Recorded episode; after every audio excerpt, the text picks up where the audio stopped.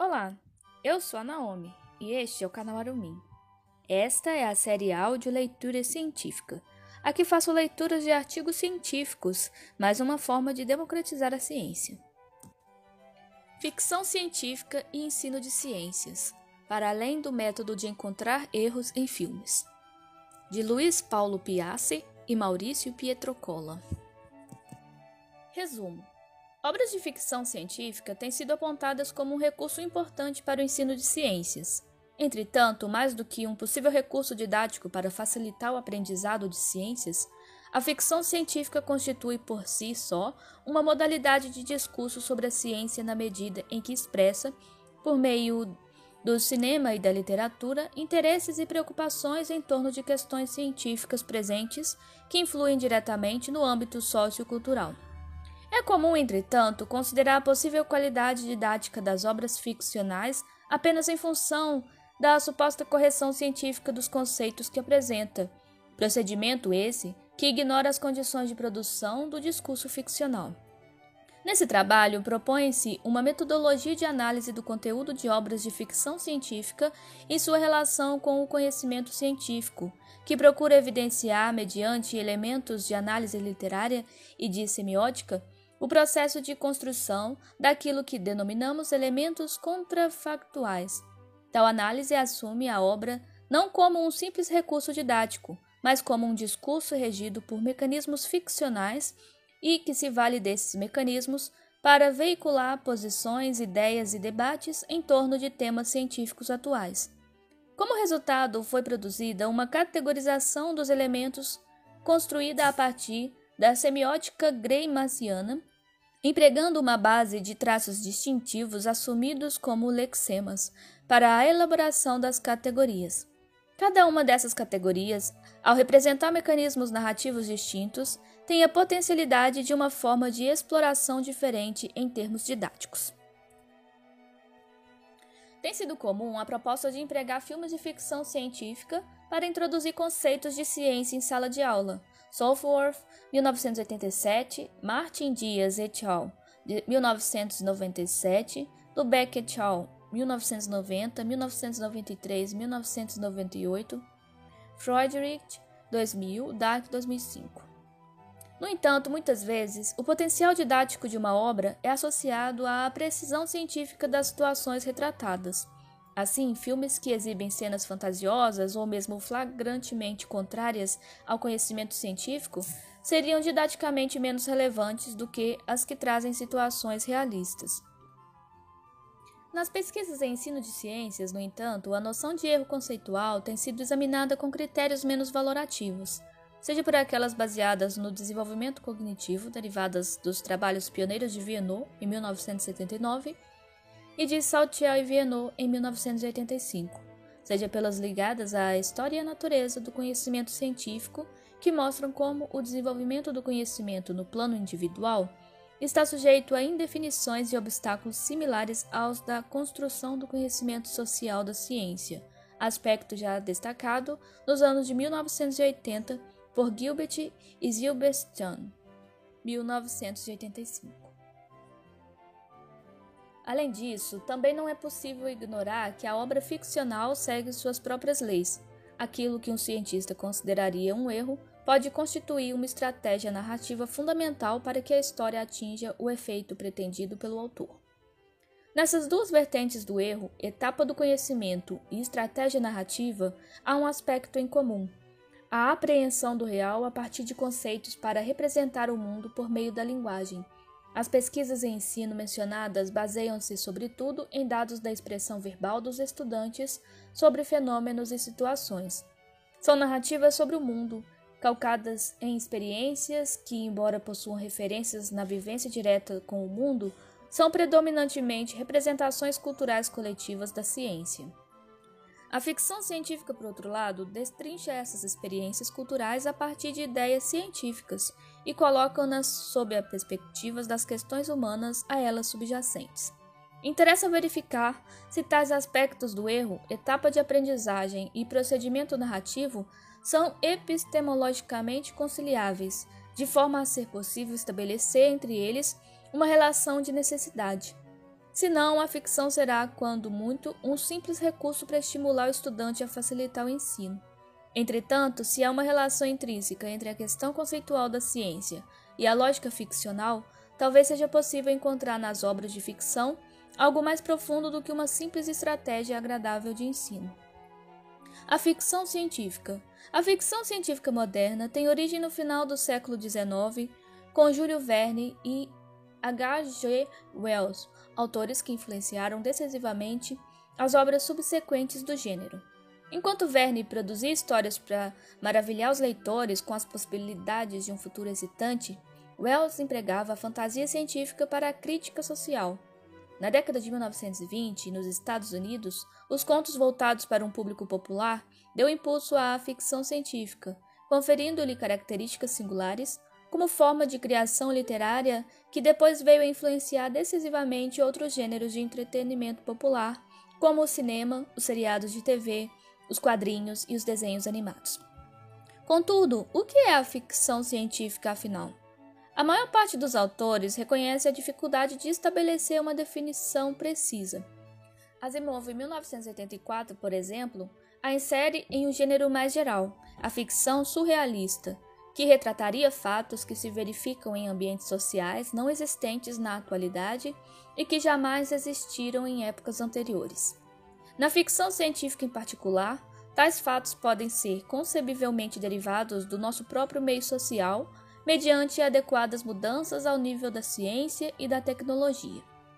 Para Allen, em 1976, a ficção científica distingue-se de outros tipos de ficção pela presença de uma extrapolação dos efeitos humanos de uma ciência extrapolada.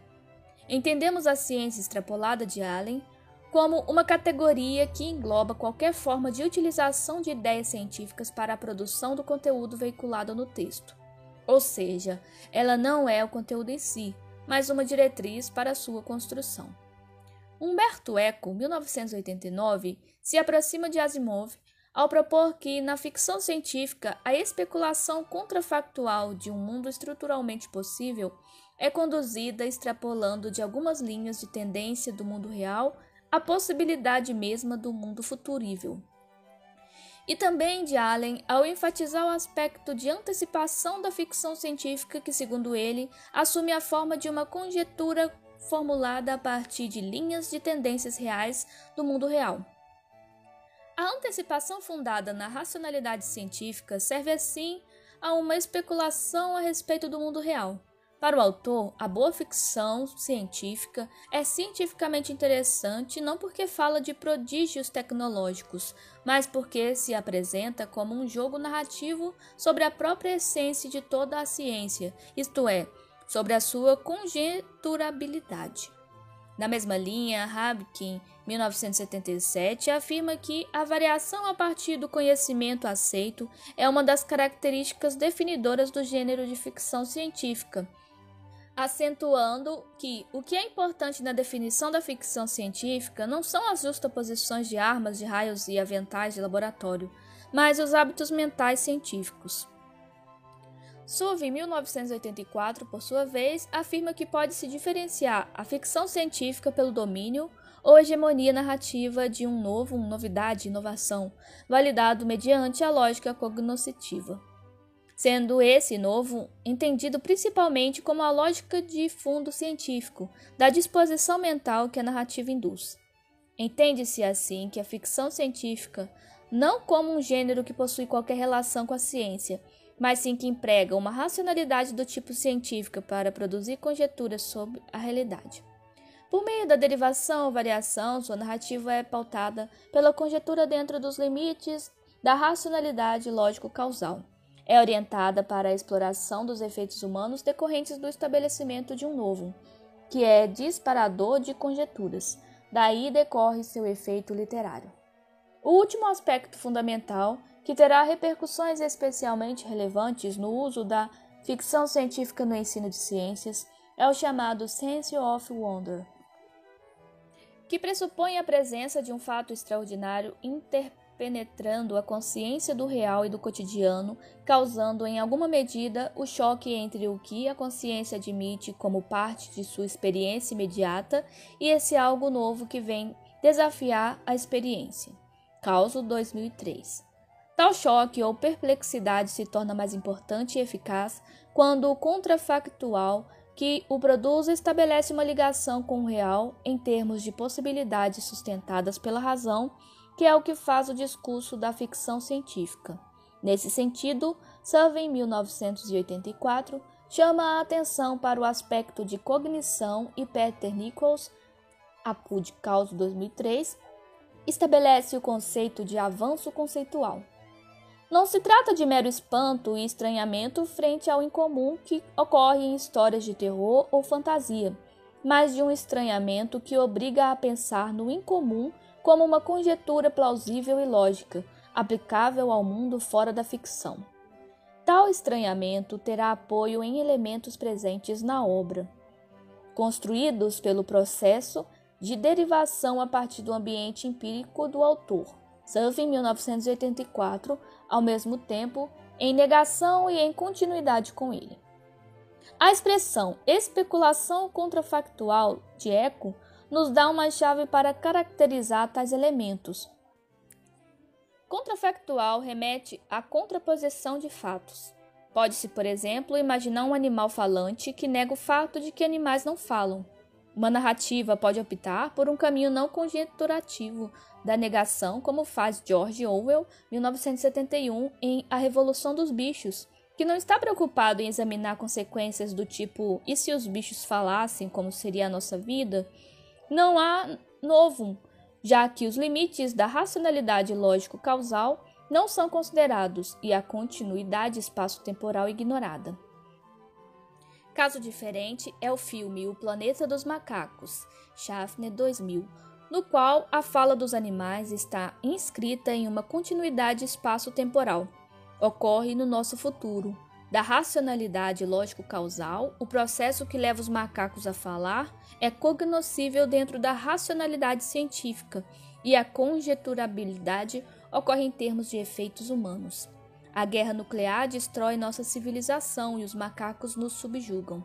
Na ficção científica, a construção do contrafactual acontece, portanto, a partir de um fato conhecido cientificamente, contrapondo-se a ele por meio da apropriação do discurso científico, seja mediante o plano da expressão, terminologias, léxicos, imagens, seja por intermédio do plano do conteúdo, conceitos, relações, processos de raciocínio.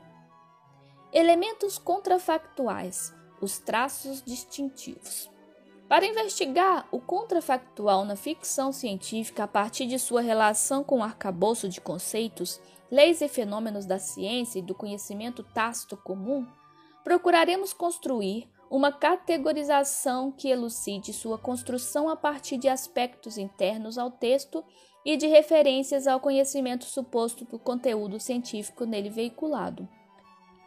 Para a construção das categorias, adaptaremos a análise de traços distintivos da semântica greymasiana, Greimas, 1976, que considera possível mapear o aspecto semântico de uma palavra, ou mais precisamente, um item lexical ou lexema a partir de componentes fundamentais que seriam unidades mínimas de significado.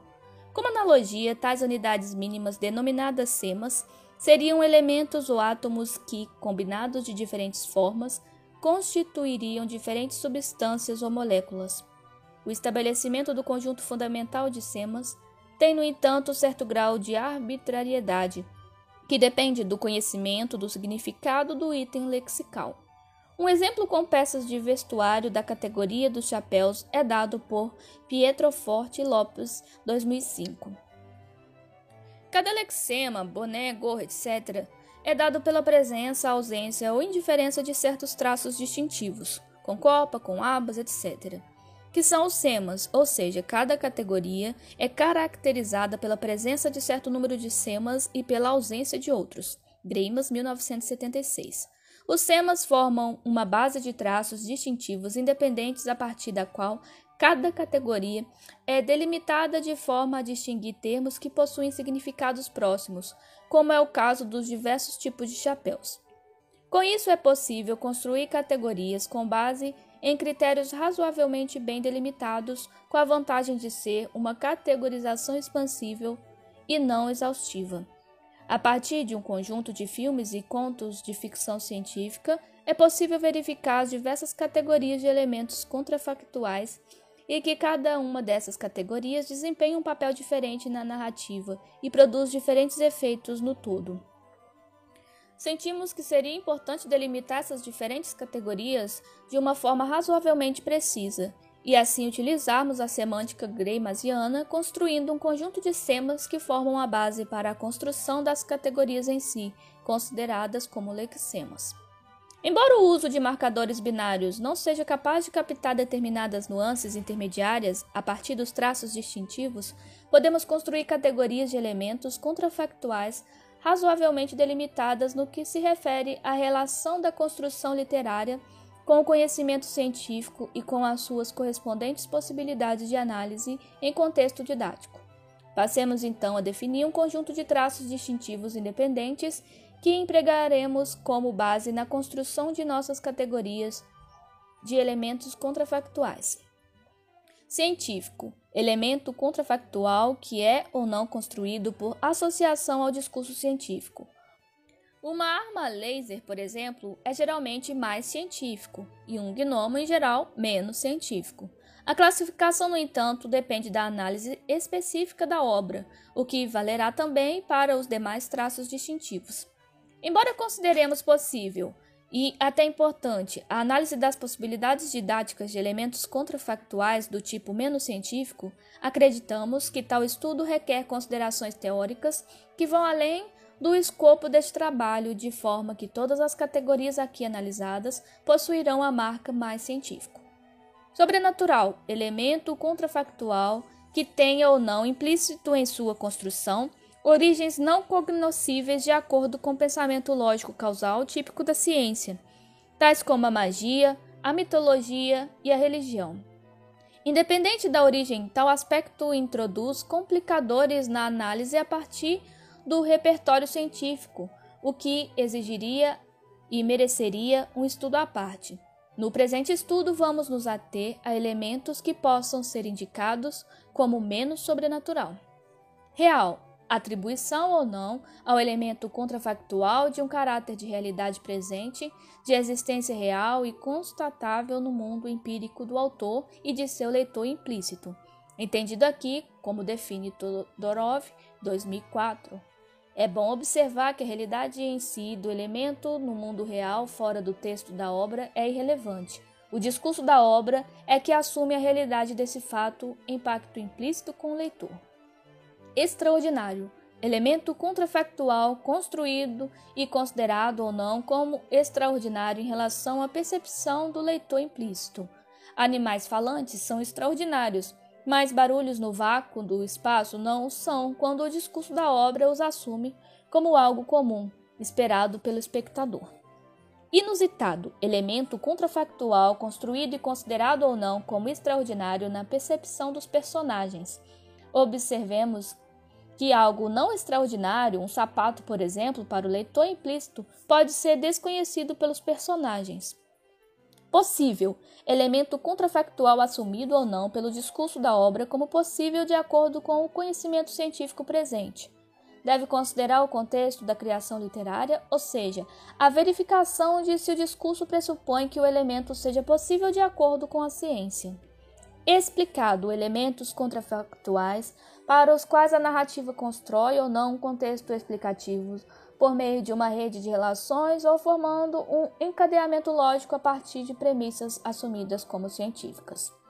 Conceitual: elementos contrafactuais construídos ou não a partir de conceitos científicos, remetendo a concepções bem delimitadas e assumidas como de conhecimento do leitor implícito.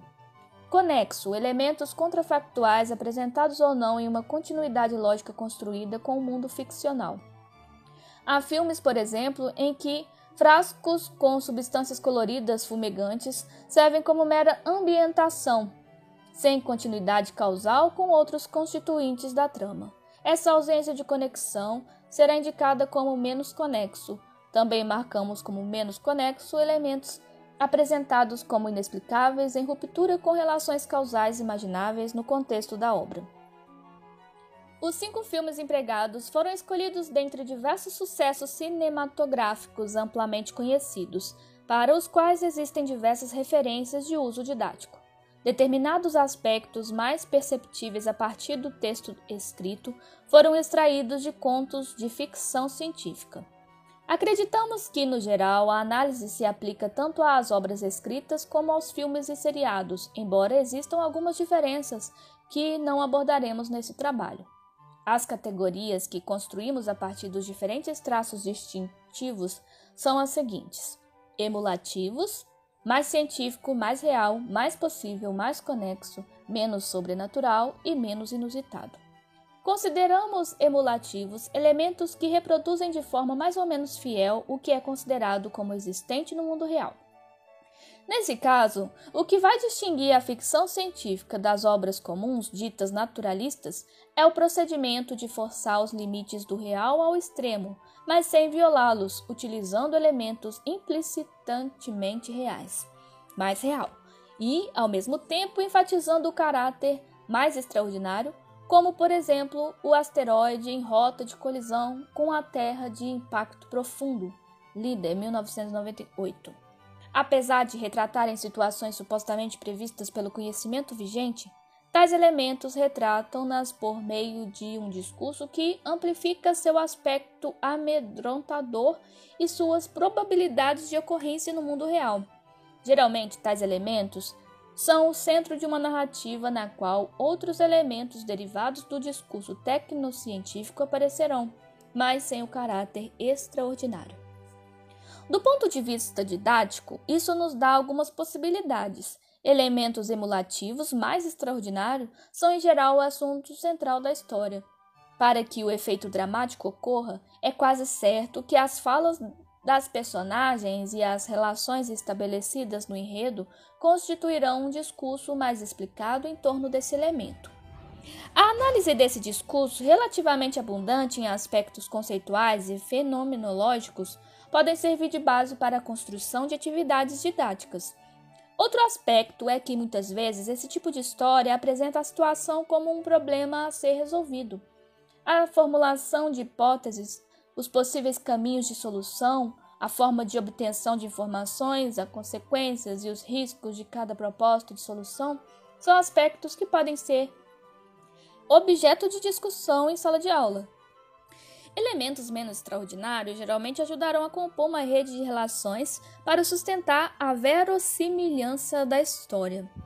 Sendo assim, embora não desempenhem um papel central no enredo, podem ser objeto de análise dentro de um encadeamento maior de elementos e suas relações. Um dos problemas a ser considerado no trato com elementos emulativos é que o discurso do real neles implícito pode levar o leitor-espectador a uma indistinção entre o que é conhecimento científico aceito e o que é criação ficcional, ou mesmo como aponta Kirby 2003, aceitar como consenso uma visão que, na verdade, pode ser o ponto de vista particular de um consultor científico que tenha trabalhado na produção da obra. Extrapolativo, mais científico, mais extraordinário, mais possível, mais conexo, menos sobrenatural e menos real. Para Allen, em 1976, são extrapolativas as histórias que tomam o conceito corrente de uma das ciências que projetam logicamente quais podem ser os próximos passos nessa ciência. Partindo disso, consideramos extrapolativos elementos mais possíveis, ou seja, que, embora não possuam existência concreta, são assumidos como viáveis a partir de projeções consensuais do conhecimento científico presente como possibilidade técnica ou fenomenológica. O Hotel Orbital de 2001, Uma Odisseia no Espaço, Kubrick 1968, por exemplo, está razoavelmente inserido nas possibilidades técnicas e científicas da época, embora seu custo e viabilidade fossem impeditivos. Embora, do ponto de vista lógico, o traço mais extraordinário não seja necessário ao elemento extrapolativo, para a história de ficção científica, não faz sentido a introdução de um novo sem chamar a atenção para o seu caráter fora do comum. Do ponto de vista didático, os elementos extrapolativos, mais explicado, fornecem material rico de discussão a respeito de conceitos, leis e fenômenos, porque permitem a análise das várias relações estabelecidas pela narrativa. Os elementos mais explicados, por sua vez, mesmo tendo papel secundário na trama, muitas vezes chamam a atenção do espectador, até porque o efeito de mais extraordinário em geral é salientado pela colocação afetadamente casual do elemento na sequência dos acontecimentos. Como estamos falando de elementos mais possíveis, cabem atividades que proponham preencher o vazio deixado pela ausência de explicação, como por exemplo uma questão do tipo: seria possível existir tal coisa? Além disso, algum tempo após a produção da obra, é possível que, pela evolução técnica, alguns elementos extrapolativos possuam similares no mundo real.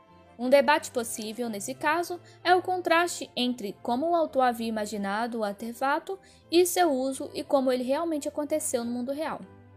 Especulativos mais científico, mais extraordinário, mais explicado, mais conexo, menos sobrenatural, menos real e menos possível. Arlen, 1976, chama de especulativas histórias que imaginam um futuro mais remoto que as extrapolativas, mas que, apesar da inerente dificuldade desse processo, retratam ciências semelhantes às ciências que conhecemos agora e nela baseadas. Nessa linha, definimos como especulativos elementos que se inspiram nas incertezas, especulações ou mesmo impossibilidades teóricas do conhecimento científico corrente, mantendo, porém, uma constituição conceitual fortemente ancorada na lógica científica. Tais elementos são necessariamente menos possíveis. Observe-se, no entanto, que dizer o que é ou não de fato possível é muito complicado. Não é disso que se trata aqui. O aspecto fundamental é a impossibilidade assumida pelo discurso narrativa. Os robôs da ficção científica são importantes justamente porque são assumidos como não possíveis, seu caráter de mais extraordinário é construído com base em uma tensão entre essa impossibilidade assumida e uma possibilidade hipotética ou concebível. Ideias como teletransporte, invisibilidade, robôs, alienígenas, imortalidade, viagens no tempo povoam a imaginação de todos nós e são temas reiterados em inúmeras obras. E se fazem esse sucesso é porque deve encontrar ressonância em anseios profundos, como viajar instantaneamente, passear sem ser visto, mas também em receios como a superação dos humanos pelas máquinas, a perda da privacidade e assim por diante. Isso tem consequências didáticas. O professor, sendo o representante do conhecimento científico na sala de aula, pode se sentir em situação crítica se tiver que responder categoricamente que são possíveis a invisibilidade ou a viagem no tempo. E se consultar livros de divulgação científica, artigos científicos ou entrevistas de cientistas, verá que essa dúvida permanece e até se acentua. Abordar em aula elementos especulativos insere-se no campo da controvérsia, ao mesmo tempo excitante e ameaçador. Excitante porque é fundamental, é contemporâneo, é de interesse para os alunos abordar o novo, o debate atual, como defende Snider e Duran 2005. Ameaçador porque o sistema escolar tem certa rejeição a temas controversos, como observam esses mesmos autores. A inserção de discussões controversas em meio aos necessários conhecimentos consensuais pode acontecer por meio de um processo de continuidade. A invisibilidade e a viagem no tempo, analisadas a partir das leis ópticas e mecânicas clássicas. No entanto, a discussão completa necessariamente levará à conjetura para respeito das leis ópticas e mecânicas imagináveis, e podem apontar para as pesquisas de hoje os conceitos controversos atuais, as fronteiras do conhecimento. A obra de ficção coloca a invisibilidade e tudo o mais em um contexto de possibilidade imaginada, e, em geral, dá uma solução, uma proposta que pode ser analisada criticamente em função de sua coerência interna e de sua relação com os debates atuais da ciência. Tudo isso pode dar margem para atividades muito ricas e relevantes ao entrelaçar as leis e os conceitos conhecidos com os limites do conhecimento atual, as formas de produção do conhecimento e as implicações sociais daí derivadas, que em geral são o um aspecto central das obras. Anômalos: mais científico, mais extraordinário, mais inusitado, menos sobrenatural, menos real e menos conexo. Denominamos anômalos elementos que são construídos por ruptura explícita, como o conhecido. Esse processo é geralmente empregado para explorar alternativas de realidade, seguindo uma lógica do e se fosse possível. Apresenta os elementos como impossíveis de forma muito clara. Sabemos que não é possível retornar no tempo, mas e se fosse? A conexão causal com o mundo empírico, que é um dos pilares das definições de ficção científica, está comprometida nesse caso. No entanto, às vezes, a ficção científica se vale de elementos anômalos, e o processo pelo qual ela faz isso é muito relevante por parecer, à primeira vista, contraditório. A junção em um mesmo elemento do traço menos conexo com pelo menos um dos dois traços que a princípio deveriam a ele se opor o traço mais explicado e o traço mais conceitual como forma de produzir um efeito de estranhamento intensificado. Dois exemplos são A Casa Quadridimensional de Robert Heinlein, de 1979, no qual um arquiteto construiu uma casa com o formato de um tesseract projetado em três dimensões que, por conta de um abalo sísmico, acaba se dobrando em quatro dimensões, e um metrô chamado Mobius de Deutsch, 1979, no qual trens de um metrô desaparecem misteriosamente em função de uma topologia incomum das linhas, que exibem propriedades similares à fita de Möbius. Do ponto de vista didático, acreditamos que as histórias baseadas em elementos anômalos se prestam muito bem à discussão crítica de conceitos pela maneira como nos colocam em uma situação distinta da convencional, permitindo a exploração de aspectos que uma análise mais linear não seria capaz de captar. Além disso, o fato de potencializar a atenção do leitor por meio do estranhamento estabelece uma relação com o conceito muito diferente da exposição linear, levando a atitude inquisitiva ao levantamento de hipóteses de possibilidades. Um trabalho didático relevante pode ser explorar a coerência, a relação da história com o conceito e a formulação de novas hipóteses que a própria narrativa acaba por induzir. Associativos: mais científico, mais extraordinário, mais conceitual, mais conexo, menos sobrenatural, menos real e menos explicado. Um processo de construção contrafactual é a associação semântica de ideias conhecidas, produzindo um efeito de conjectura sobre possibilidades. O sabre de luz de Guerra nas Estrelas, Lucas 1977, é um bom exemplo. Sabemos o que é sabre, sabemos o que é luz. Sabre de luz pressupõe a junção desses dois conceitos, criando um elemento novo, rico em possibilidades, que por sua construção associa um conceito científico a um contexto em que ele não é empregado. Quando esse é o principal procedimento usado na construção do elemento contrafactual, não havendo explicações, ou seja, menos explicado, temos um elemento que poderíamos chamar de associativo. Eles são em geral acessórios na composição da obra, de forma que a trama não gira em redor deles, o que, do ponto de vista didático, reduz um pouco as possibilidades. No entanto, em alguns casos, eles desempenham um papel relativamente central, Assim é com o sabre de luz em relação à Guerra nas Estrelas. Nesses casos, embora praticamente todo o conteúdo explicativo esteja apenas no nome e no aspecto visual, muita coisa pode ser deduzida a partir de sua relação com os demais elementos. Esse tipo de elemento, por possuir como ponto de partida a exploração de conceitos, pode dar base a atividades didáticas que podem ser redirecionadas ao exame do uso dos conceitos no contexto apresentado à obra. É isso que faz Cavelhos, 1999, que analisa o sabre de luz do ponto de vista físico, levantando questões que poderiam perfeitamente ser abordadas em sala de aula. Os sabres de luz podem ser lasers? Por quê?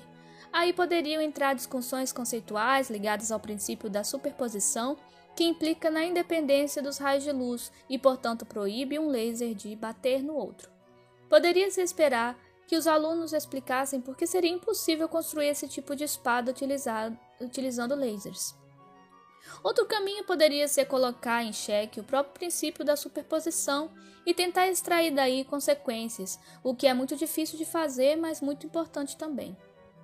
Não seria tentar salvar o filme como fazem os aficionados, mas usá-lo para examinar o conhecimento científico em seus limites, imaginando possibilidades alternativas de leis e suas consequências, o que levaria a outras questões sobre a formulação de hipóteses científicas.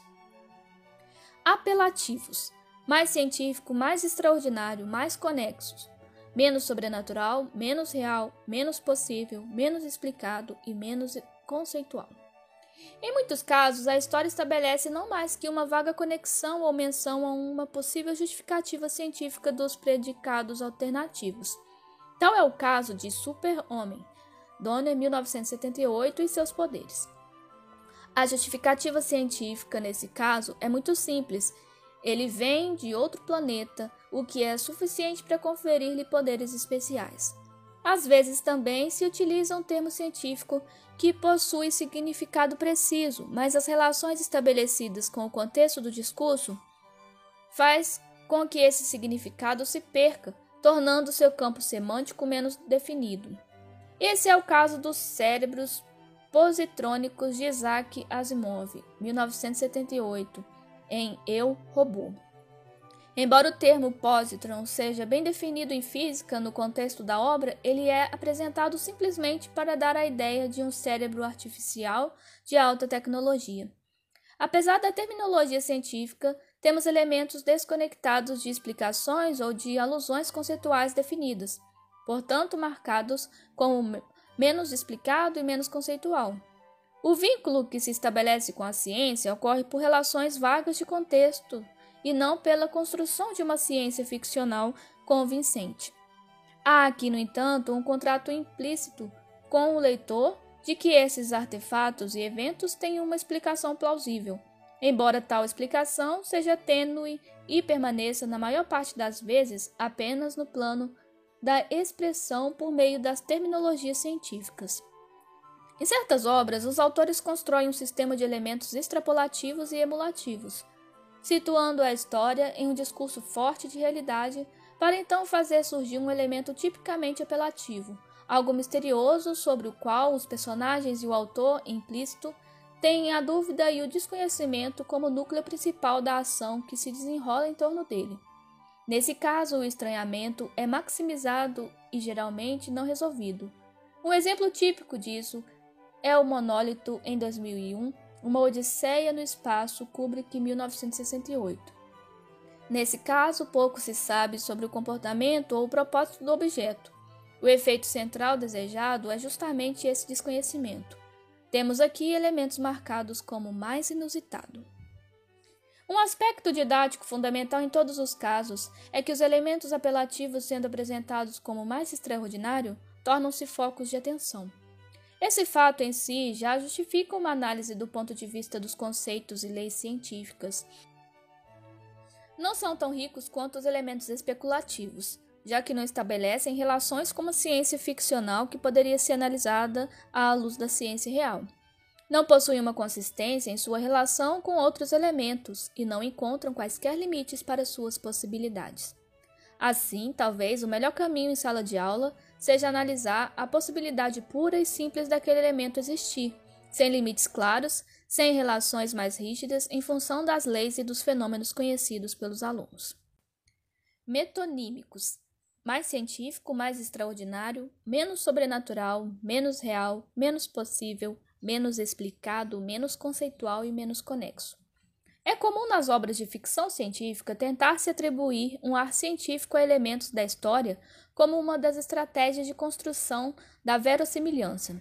A mera menção de uma palavra com aspecto científico ou a presença de, em cena de um objeto com aparência de instrumento sofisticado pode cumprir uma função que poderíamos denominar como metonímica, não por se referir ao objeto em si, mas a um campo ao qual ele supostamente pertence no caso, o tecnocientífico. O processo é uma atribuição ad hoc de adjetivos inspirados no léxico da ciência, como por exemplo no capacitor de fluxo da máquina do tempo automotiva em De Volta para o Futuro, Zemeckis, 1985. Nem o nome, nem o aspecto visual do equipamento são capazes, nem pretendem, a nosso ver, de provocar o efeito associativo que os sabres de luz produzem.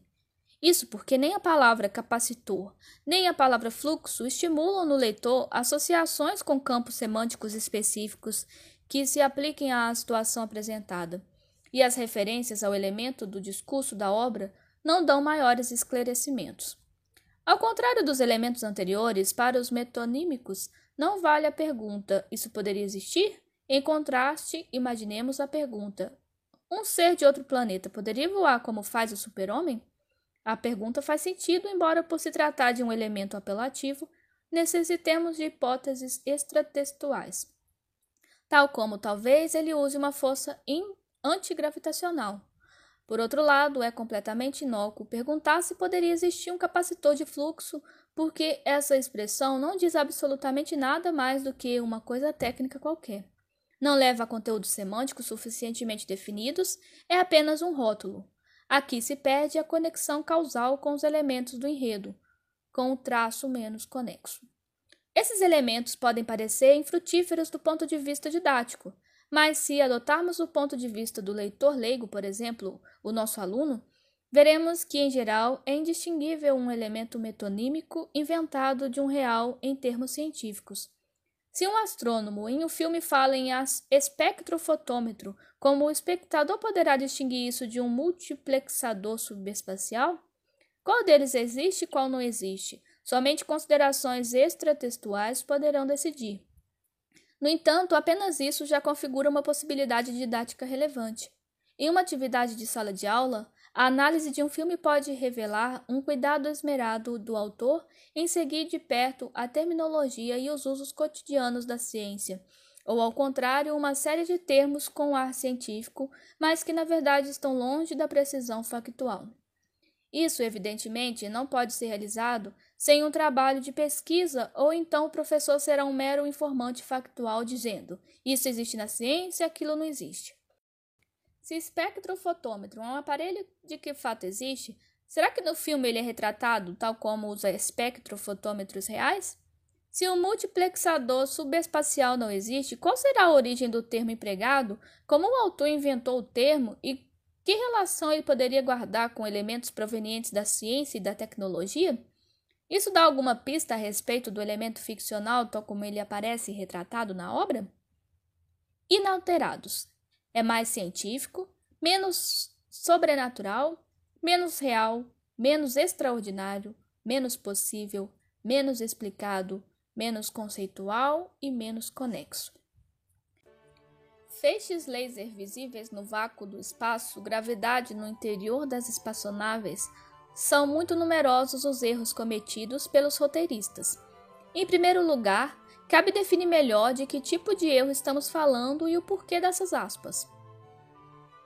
Quando viajamos de carro por uma estrada, olhamos pela janela e vemos as árvores, as casas e tudo mais na beira da estrada passar pela nossa janela em alta velocidade para trás. Na janela das naves espaciais da maioria dos filmes de ficção científica, o mesmo ocorre com as estrelas, o que é completamente absurdo, dada a enorme distância que separa a nave das estrelas. Os roteiristas não percebem que isso é absurdo? Ao contrário, eles estão, na verdade, trabalhando com convenções dadas pela experiência cotidiana. Estrelas passando para trás na janela dão a ideia de movimento. Transporta-se assim a experiência do automóvel para a espaçonave e passa-se a ideia de movimento, da velocidade e assim por diante. Em flagrante, violação com o que seria tal experiência no espaço. Como passar a ideia de movimento se não usarmos essa convenção? A opção de Kubrick, 1968, em 2001, Uma Odisseia no Espaço, foi por uma valsa de Strauss, mas será é, que isso cabe em um filme de aventura? Denominamos tais elementos de inalterados justamente por reiterarem a experiência cotidiana em um contexto onde, pelas leis naturais, ela não se aplicaria. São elementos que contrariam o conhecimento científico e a experiência real, mas que não são extraordinários, sendo estes ordinários fora do lugar. No entanto, esse caráter peculiar acaba por chamar a atenção, e isso dá ensejo a algumas possibilidades didáticas. Uma delas, muito curiosa, foi proposta por Neves et al. 2000, que associa o movimento das naves em guerra nas estrelas a concepções aristotélicas de movimento, enquanto as de 2001, uma Odisseia no Espaço, estariam associadas a concepções newtonianas. O exame nesse tipo de contraste ou uma análise crítica de tais elementos tem uma possibilidade importante.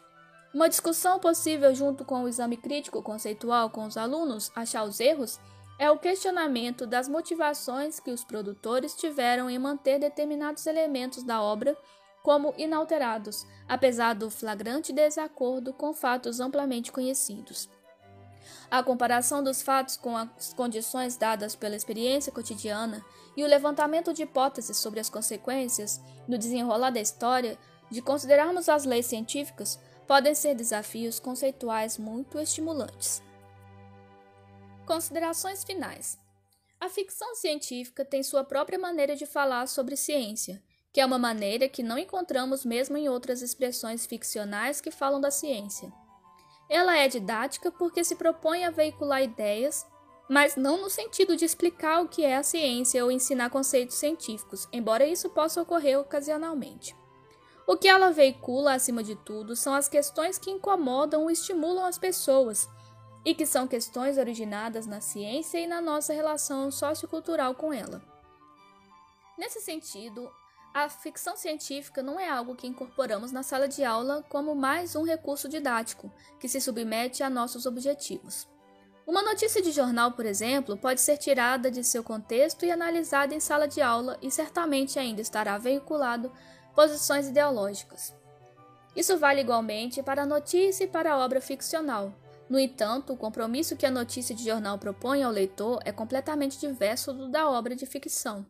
Essa lhe chama o envolvimento. A relação aqui é de sedução e ocorre no plano afetivo. A relação do leitor na notícia é com o conteúdo, mas com a obra de ficção é com a expressão. A forma de se dizer algo na obra ficcional suplanta o próprio conteúdo explícito em si. Na ficção científica, a chamada função poética da linguagem se coloca a serviço de uma corrente utópica de desejos em relação ao mundo e ela faz isso por meio da indissociável relação entre expressão e conteúdo. Essa é uma dimensão que foge às nossas determinações didáticas e segue à vontade da própria obra ficcional. Não fosse assim, seria desnecessário o próprio texto da obra em si. Bastaria, em vez de ler um conto de robô de Isaac Asimov, colocar a questão: um dia as máquinas poderão evoluir a ponto de termos dúvidas se elas serão ou não humanas? Acontece que essa questão, assim descrita, não abarca o efeito e a disposição de espírito que o conto proporciona. Da mesma forma, um artigo opinativo de um neurocientista ou de um cientista de computação poderia aprofundar a questão e até esboçar respostas e opiniões. Mas ainda assim não estabeleceria o contrato de envolvimento afetivo que a obra ficcional propõe a ficção científica trabalha em um limiar que é a fronteira entre os sentimentos e a racionalidade. A racionalidade, a lógica das conclusões e o estabelecimento de relações causais podem ser explicitados em um discurso não literário. Os sentimentos que expressam angústias, preocupações, admiração, perplexidade, que são, por assim dizer, a matéria-prima da imaginação e da criatividade, só aparecem de forma contundente no trabalho ficcional. Se fosse só por isso, entretanto, qualquer obra literária seria igualmente válida e teria as mesmas potencialidades do que uma de ficção científica, desde que abordasse alguns dos temas em que estamos interessados. No entanto, o que a ficção científica traz é justamente o estabelecimento de uma dialética entre o racional e o emocional, que está no cerne da sua construção e que está ligado àquilo que Savin chamou de cognição. 1984 um trabalho com 2001 Odisseia no Espaço eventualmente poderia ficar restrito às questões físicas e astronômicas, à curiosidade sobre os aspectos racionalmente abarcáveis do ambiente lunar e do espaço, aos movimentos das espaçonaves, às características e a todos aqueles fenômenos que verificamos descritos na obra. Essa literatura, entretanto, estaria descartando aspectos fundamentais, a sensação de estar no espaço, o desejo e o medo que a humanidade venha a habitá-la, o medo dos perigos e o desafio de enfrentar as dificuldades impostas pela improvável insistência em viver em um ambiente espacial. A ficção científica, mais do que um possível recurso didático para o ensino de ciência, constitui um discurso social sobre a ciência. Isso implica que é possível encontrar nas obras de ficção científica visões, debates e questões a respeito das ciências em voga no momento de produção das obras. Assim, abordar a ciência a partir da ficção científica é mais do que simplesmente procurar conceitos veiculados em filmes ou livros. Para tal abordagem mais profunda da obra de ficção, são necessários instrumentos que permitam uma análise que vá além dos aspectos superficiais. Nesse trabalho, apresentamos um caminho de análise que parte do exame dos elementos ficcionais e estáticos que aparecem nas histórias de ficção científica, embora tal análise não considere os aspectos dinâmicos do enredo, tais como os, personagens, os conflitos e a trama, ainda assim é um ponto de partida revelador sobre as possibilidades de uso do trabalho ficcional no gênero. Verificamos que é possível, por meio de uma análise sustentada em elementos de teoria literária, identificar os mecanismos de constituição dos elementos contrafactuais em uma obra de ficção científica. Tais mecanismos nos revelam mais do que procedimentos ficcionais. Eles evidenciam os possíveis caminhos epistemológicos que partem do conhecimento científico em direção ao discurso ficcional. Ao fazê-lo, abrem variadas possibilidades de abordagem didática. Cada modalidade de elemento traz em si um diferente potencial didático que permite a exploração dos temas científicos sob um ou outro enfoque. Como o próprio trabalho procurou evidenciar, esse instrumento de análise não esgota nem pretende esgotar as possibilidades da ficção científica no ensino de ciência. Em nossas pesquisas, temos procurado levar em consideração outros aspectos da obra para compor um quadro geral. Com isso, pretendemos também estabelecer metodologias mais gerais de análise para produtos culturais técnico-científicos que possam e têm sido incorporados na educação científica formal. A pergunta que nos fizemos no início do trabalho era se haveria uma relação íntima entre os erros conceituais dos estudantes e os erros ficcionais das obras. O que a análise mostra é que os tais erros ficcionais fazem parte de um espectro de mecanismos de se contar uma história que vão da suposta precisão conceitual dos elementos emulativos à sua flagrante violação nos inalterados. Tanto um quanto o outro, assim como todos eles, são fruto de uma interlocução com o conhecimento científico. Se nos primeiros a ênfase está em simular esse conhecimento, é com a intenção de produzir um efeito maravilhoso ou assustador. Se nos últimos os conceitos básicos da ciência são ignorados, é porque isso é necessário para contar a história, porque trazem graça à narrativa. Tanto uns quanto outros são ficção e, nesse sentido, igualmente irreais. Certos ou errados podem trazer tanto informações contraditórias à ciência, como auxiliar na compreensão conceitual. A tal relação íntima só a encontramos no ato de ler, como leitor crítico, aquilo que a obra escreve. E é na leitura crítica que a irrealidade da ficção se torna realidade sociocultural, já que toda obra literária fala da experiência humana de forma legítima, travestindo a realidade em fantasia. Nesse sentido, permite colocar o estudante frente à obra ficcional como um leitor crítico e levá-lo a questionar sua própria experiência vivida com os conceitos da ciência no contexto da vida humana. É justamente aí que encontramos o valor dos instrumentos de análise que permitem ao professor que deseja usar a ficção científica ver além da superfície. Uma abordagem intuitiva mostra aqui e ali as possibilidades que a ficção científica dá na exploração de múltiplos aspectos de valor didático nas aulas de ciência.